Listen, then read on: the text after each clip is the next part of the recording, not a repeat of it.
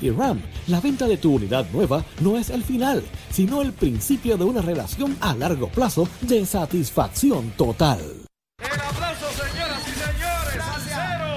Esta es la verdadera y pura emisora de la salsa de Puerto Rico. WZNTFM 93.7 San Juan, WZMTFM 93.3 Ponce y WIOB 97.5 Mayagüez. La que representa la salsa en la isla del encanto. De aquí para el mundo. A través de la aplicación La Música Z93. Tu, tu emisora nacional de la salsa.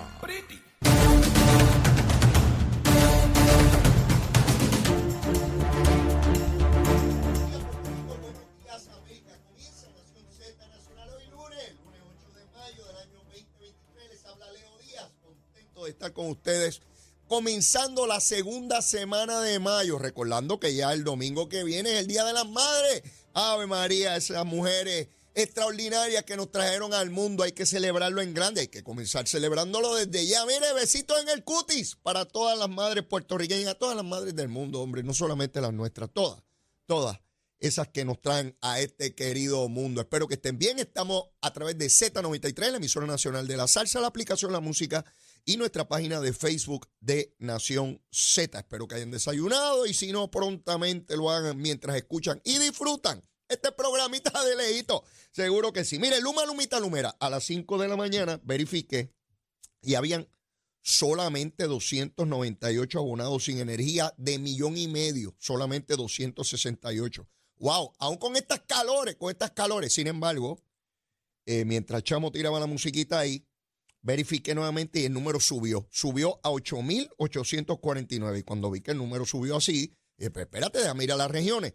El problema a esta hora es Mayagüez, la región de Mayagüez, donde hay 7.127 abonados sin energía. 7.127. Así que a la gente de Luma, Lumita, Lumera, vamos. Vamos para allá, para Mayagüez, para esa zona, para levantar la energía a los que no la tienen. Y obviamente en todas partes donde haya problemitas, ¿no?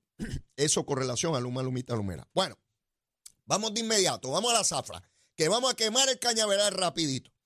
Ayer, como todos ustedes saben, se llevó a cabo la votación especial para escoger el presidente del Partido Popular. Ya puedo entender claramente por qué nadie se aventuraba a señalar eh, quién ganaría la votación. Cuando le preguntaba a distintas amistades que tengo y líderes del Partido Popular, nadie se aventuraba a decirme ni privadamente quién ganaría. Ya es evidente por qué. Los votos estaban básicamente eh, casados a la mitad y mitad entre Javi, el alcalde de Villalba, Javi Hernández, y Jesús Manuel Ortiz. Hemos visto una votación en extremo cerrada, en extremo cerrada. Un dato que salta rápidamente y que lo habíamos anticipado aquí porque no veíamos movimientos, era con relación a Carmen Maldonado, quien eh, básicamente estaba fuera de la carrera en todo momento y así lo demuestran los números.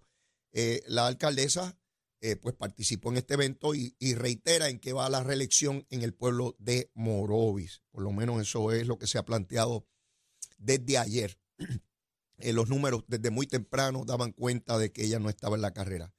Durante todo el día se estuvo reportando a través de las redes sociales la escasa participación de electores que fueran a este tipo de eventos. Llama la atención porque estaban compitiendo tres personas, una alcaldesa, la alcaldesa de Morovis, el alcalde de Villalba, que a su vez es presidente de la Asociación de Alcaldes, presidente de la mayor cantidad de alcaldes en Puerto Rico del Partido Popular, que son 41, y corría Jesús Manuel Ortiz, que es legislador, ya en su segundo término. Así que son personas que debíamos suponer que la base del partido los conocía, pero no generaron el entusiasmo en toda la campaña. De hecho, Tomás Rivera Chat hoy eh, señala, y yo concurro, que los medios de comunicación le dieron más exposición a estos tres candidatos que los que ellos gastaron en campaña eh, con inversión propia, ¿verdad? De dinero, en, de publicidad. Hubo debates y foros en radio, en televisión, eh, en todos los aspectos se le dio prominencia a esta campaña. Sin embargo, desde muy temprano ayer, eh, prácticamente no habían personas en los colegios de votación. Es interesante, el número que se está hablando contempla entre 54, 55 mil electores más o menos. A las 9 eh, va a estar conmigo vía telefónica el buen amigo Jorge Corbin y quiero compartir con él y que nos señale su apreciación del proceso, ¿verdad? De igual manera, a las ocho y media vamos a tener a Vanessa Santo Domingo, la comisionada electoral del Partido Nuevo Progresista, para que también nos dé su visión de lo que ocurrió ah, del Partido Popular, visto desde el proceso eh, electoral propiamente, ¿no? E, ese es su, su campo y es lo que quiero que nos represente.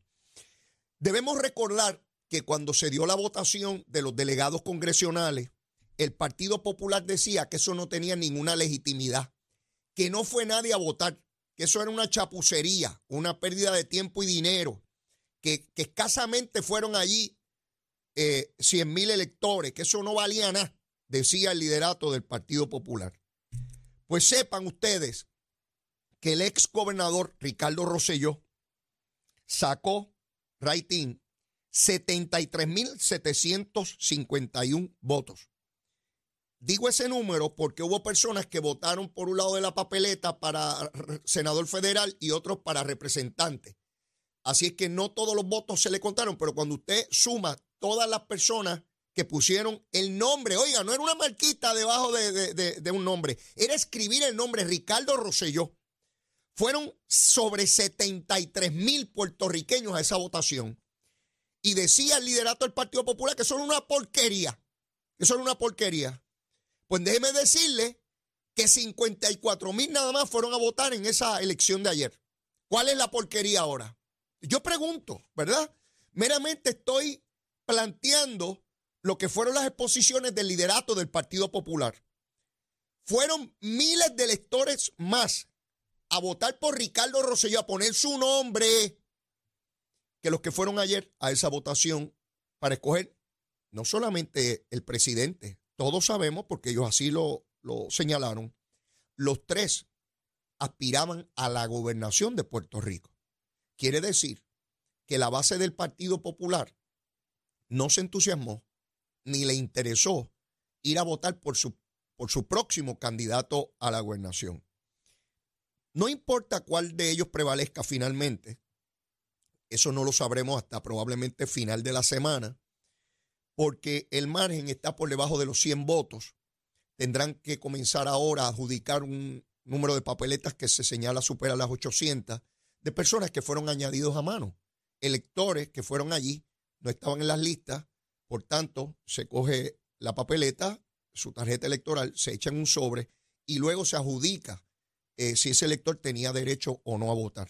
La apreciación de todos los entendidos es que la mayoría de esos electores sí tienen derecho a votar y que en su momento se adjudicará ese voto. De igual manera, los entendidos plantean que ese voto se debe comportar igual como se comportó la región de donde viene. Si eso es así, la mayor cantidad de los distritos eh, los ganó Jesús Manuel Ortiz. Si ese comportamiento se sostiene, pues debería eh, prevalecer Jesús Manuel Ortiz. Pero eso no hay manera de saberlo aún. Hay que esperar a que concluya el proceso porque el que prevalezca va a prevalecer por un chililín, un chililín. Hay dos cosas aquí importantes que las he venido señalando desde hace ya más de una semana. Y es que indistintamente de quién salga, el elemento de la participación es vital porque demuestra el grado de entusiasmo, de interés que tiene la base del Partido Popular. Los que fueron a votar ayer son electores del corazón del rollo, que no importa si hay un gran huracán, si hay una gran pandemia, ellos van a llegar allí a votar. Hay electores así en todos los partidos políticos. Ese es el elector más comprometido con su institución, con su partido, con sus líderes. Olvídese si son buenos o malos los candidatos. Ellos van para allá a elegir su gente, ¿verdad? Son los más militantes. Quiere decir que solamente 54, 55 mil, Toñito Cruz habla de 57 mil, el número que sea, va a estar rondando ese particular por debajo de los 60 mil, fueron a votar. Yo estoy convencido, porque ocurriría igual en el PNP, que hoy hay pánico en las filas del liderato del Partido Popular y respectivamente a qué candidato apoyen. Porque están ante una realidad. ninguno de estos puede ser el candidato a la gobernación del Partido Popular porque se corren el riesgo de una gran debacle electoral. Me explico. En la medida en que el candidato o candidata del Partido Popular sea una persona que no cuenta ni siquiera con el apoyo de su base, el Partido Popular se corre el gran riesgo de que un número considerable de electores populares, ya no del corazón del rollo, ese otro popular que no vota en primaria, pero va a elecciones. O sea, dentro de, esa, de ese núcleo, en la medida en que usted se aleja del núcleo, menos fuerza hay sobre él. ¿En qué me explico? Que hay electores en todos los partidos, no solamente en el Partido Popular, esos bien comprometidos, unos algo comprometidos, unos muy levemente comprometidos. Ese elector que tiene menos compromiso, aunque es estado librista, que a veces vota, a veces no, eh, puede ser que vote mixto, puede ser que vote en algunas ocasiones por candidatura. Ese elector se corre el riesgo, el Partido Popular, de que no llegue a las urnas en las próximas elecciones. Ese riesgo se lo corre hoy. No estoy diciendo que vaya a suceder. Estamos hablando de probabilidades. Yo no tengo una bola de cristal, yo no tengo manera de saber qué rayo va a pasar las elecciones. Pero uno va mirando los elementos que van sucediendo y puede tener una aproximación de qué cosa es más probable y cuál es menos probable. En la medida en que cualquiera de los dos, sea Jesús Manuel o sea Javi Hernández, el candidato, el Partido Popular se corre el riesgo de que miles de electores no vayan a votar. Cuando eso ocurre, no solamente se pierde la gobernación, se pierden alcaldías, se pierden escaños legislativos, porque cuando el elector popular no llega allí a la urna, pues dejó de votar por todos los candidatos que estén en esa papeleta en ese pueblo. Por tanto, escaños legislativos que ganaron ahora por un margen estrecho, igual que alcaldías que se ganaron por un margen estrecho, se corren el riesgo de perderlas. ¿Ve? Por tanto, debo pensar que no pocos, sino muchos líderes del Partido Popular a todos los niveles, desde los niveles altos, intermedios y bajos, van a estar altamente preocupados, despavoridos, buscando desde hoy otro candidato o candidata a la elección general. Alguien que le mantenga el mínimo de base necesario para tener un desempeño eh, como corresponde en una elección general, que no se ponga en riesgo alcaldías y escaños legislativos. Por eso es que pienso que hay tres nombres que deben estarse considerando hoy y probablemente otros más, pero por lo menos que, yo conozca, que me parezcan otra vez más probables. Estamos Charlie Delgado Altieri, pasado candidato a, a la gobernación. David Mernier, pasado candidato a la gobernación también en el 2016. Y Alejandro García Padilla. ¿Por qué? Porque estos ya fueron candidatos, gozan de un reconocimiento en la base unos más que otros, pero en definitiva, y han corrido campañas electorales, no son neófitos en una campaña. Eh, pienso que deben estar haciendo el acercamiento probablemente desde, desde, ayer en la tarde, noche, a uno de estos tres para que eh, se eche un pie al bote. De otra parte, pienso que el liderato del Partido Popular cada vez descansa más en una primaria a muerte entre el gobernador Pedro Pierluisi y Jennifer González. Algunos de los buenos amigos populares que tengo me decían ayer en la tarde noche también, Leo, lo único que nos salva es que ustedes se hagan pedazos. Me decían, hablando del movimiento estadista, que los estadistas se hagan pedazos en esa primaria. Pero de lo contrario, nosotros estamos liquidados. Y eso, pues, básicamente hay distintas maneras de decirlo, ¿verdad? Algunas bastante crudas y otras más elegantes, pero hacia eso parece encaminarse el proceso porque estamos ya a solo meses de la radicación de candidaturas. Las candidaturas no se radican el año que viene. Se abre de diciembre, de diciembre 1 al 30 de diciembre. No hay mucho tiempo para, para escoger, no hay mucho tiempo para procurar candidatos, no hay tiempo para estrenar candidatos nuevos, una persona totalmente desconocida. Eso no ocurre. Los candidatos salen todos de la misma gatera. Usted más o menos sabe cuando comienza el cuatrenio quién es más probable de ser candidato y de ahí es que surge. No, de momento no va a salir alguien que nadie sabe quién rayo es a ser candidato a la gobernación del Partido Popular, ni ocurriría tampoco en el PNP. O sea que no, es un fenómeno del Partido Popular nada más. Yo no puedo eh, anticipar lo que va a ocurrir como, como ya les dije, Pero este escenario nunca lo habíamos visto antes de uno de los partidos mayores en Puerto Rico. Que en pleno año preelectoral, entre candidatos con muy poco relieve, vayan a una votación exigua, raquítica, donde los electores sencillamente no se movieron, no hay entusiasmo. Llega el día siguiente de la elección y no saben quién salió electo, tendrán que esperar varios días y no importa quién salga, no tiene legitimidad la votación porque no hay un claro ganador contundente que tenga la capacidad de atraer a los otros. El que no prevalezca va a estar fastidiando al otro, porque se abren las candidaturas en diciembre. Eso es una guerra de todos contra todos. Y lo veo en los alcaldes, lo veo en los legisladores. Eh, el impacto es dramático y el PNP tiene que mirar ahí y darse cuenta que la, la mayor probabilidad de éxito del Partido Popular está en que se destruya el PNP en una primaria de la gobernación. Ahí es donde está. No hay nada escrito. Decían que Ricardo Rosselló después del verano del 19 estaba liquidado y salió electo por muchísimos más votos que los que hubo ayer, escribiendo su nombre, Writing. Después del 96, los PNP creían que el Partido Popular estaba muerto y sí la ganó el cuatreno que siguió. Después de que Fortuño ganó por más de un millón de votos, vino Alejandro García Padilla y ganó el siguiente, el siguiente ciclo electoral el PNP se supone que no ganara la pasada elección con el verano del 19 y prevaleció su candidato a la gobernación. Así que en política no hay nada escrito. Con esto lo que les quiero decir es que el que piense que el Partido Popular está muerto está equivocado. No se jueguen las cosas a lo loco. Hemos visto sorpresas electorales siempre, siempre, siempre. Que hoy el PNP, el PNP tiene mayores probabilidades de prevalecer. Sí, pero es hoy. Pero la elección no es hoy. ¿Verdad que no es hoy? Claro que no. Ni es el mes que viene, ni es dentro de cuatro meses, es en noviembre del año que viene. ¿Usted sabe cuántas cosas van a pasar de aquí a allá? En el PNP, en el Partido Popular, en el Partido Independentista, en Victoria Ciudadana, eh, eh, eh, los dignidosos, victoriosos, los independientes, cuanto paro y para, corre aquí por los partidos políticos. Así que estamos ante una realidad nunca antes vivida en el proceso político de un partido mayor. Y hay quien habla de que se corren el riesgo de llegar tercero en muchos municipios. Ya llegaron tercero en San Juan en la pasada elección el Partido Popular. Así que estamos probablemente ante la eliminación del Partido Popular como instrumento político. Yo no lo sé, pero ciertamente cerca de, mirar ese abismo está.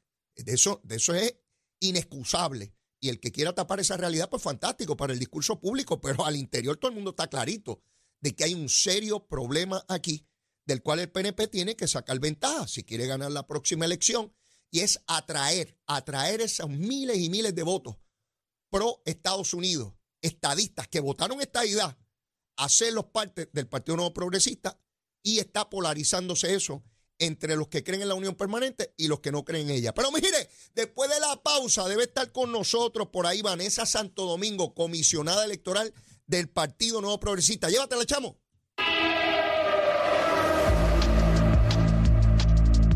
Buenos días, Puerto Rico. Soy Manuel Pacheco Rivera con la información sobre el tránsito. A esta hora de la mañana continúa el tapón en la mayoría de las carreteras principales del área metro, como la autopista José Diego, entre Vega Alta y Dorado, y desde Toa Baja hasta el área de Torrey en la salida hacia el Expreso Las Américas. Igualmente la carretera número 2 en el cruce de la Virgencita y en Candelaria, en Toa Baja y más adelante entre Santa Rosa y Caparra, así como algunos tramos de la PR5, la 167 y la 199 en Bayamón. También la avenida Lo Más Verdes entre la American Military Academy y la avenida Ramírez de Arellano, la 165 entre Cataño y Guaynabo en la intersección con la PR22, así como el expreso Valdeoriotti de Castro desde la confluencia con la ruta 66 hasta el área del aeropuerto y más adelante, cerca de la entrada al túnel Minillas en Santurce. Por otra parte, el ramal 8 y la avenida 65 de Infantería en Carolina, el expreso de Trujillo en dirección a Río Piedras, la 176, 177 y la 199 en Cupey, y también la autopista Luisa Ferré entre Montelledra y la zona del Centro Médico de Río Piedras y más al sur en Caguas, y también la 30 desde la colindancia de Juncos y Gurabo hasta la intersección con la 52 y la número 1.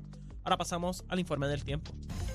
El Servicio Nacional de Meteorología pronostica para hoy un aumento en la humedad durante el día con aguaceros de aislados a dispersos volviendo a aparecer sobre la costa este de la isla en horas de la mañana. En la tarde se espera que se desarrollen algunos aguaceros a través de la isla con posibilidad de algunas tronadas fuertes. Los vientos estarán del sureste de 10 a 20 millas por hora con variaciones por la brisa marina y las temperaturas estarán más frescas con las máximas en las zonas montañosas en los 80 grados y en las zonas costeras en los 90 grados. Hasta aquí el tiempo les informó Emanuel Pacheco Rivera. Yo les espero en mi próxima intervención aquí en Nación Z Nacional que usted sintoniza por la emisora nacional de la salsa Z93. Hablándole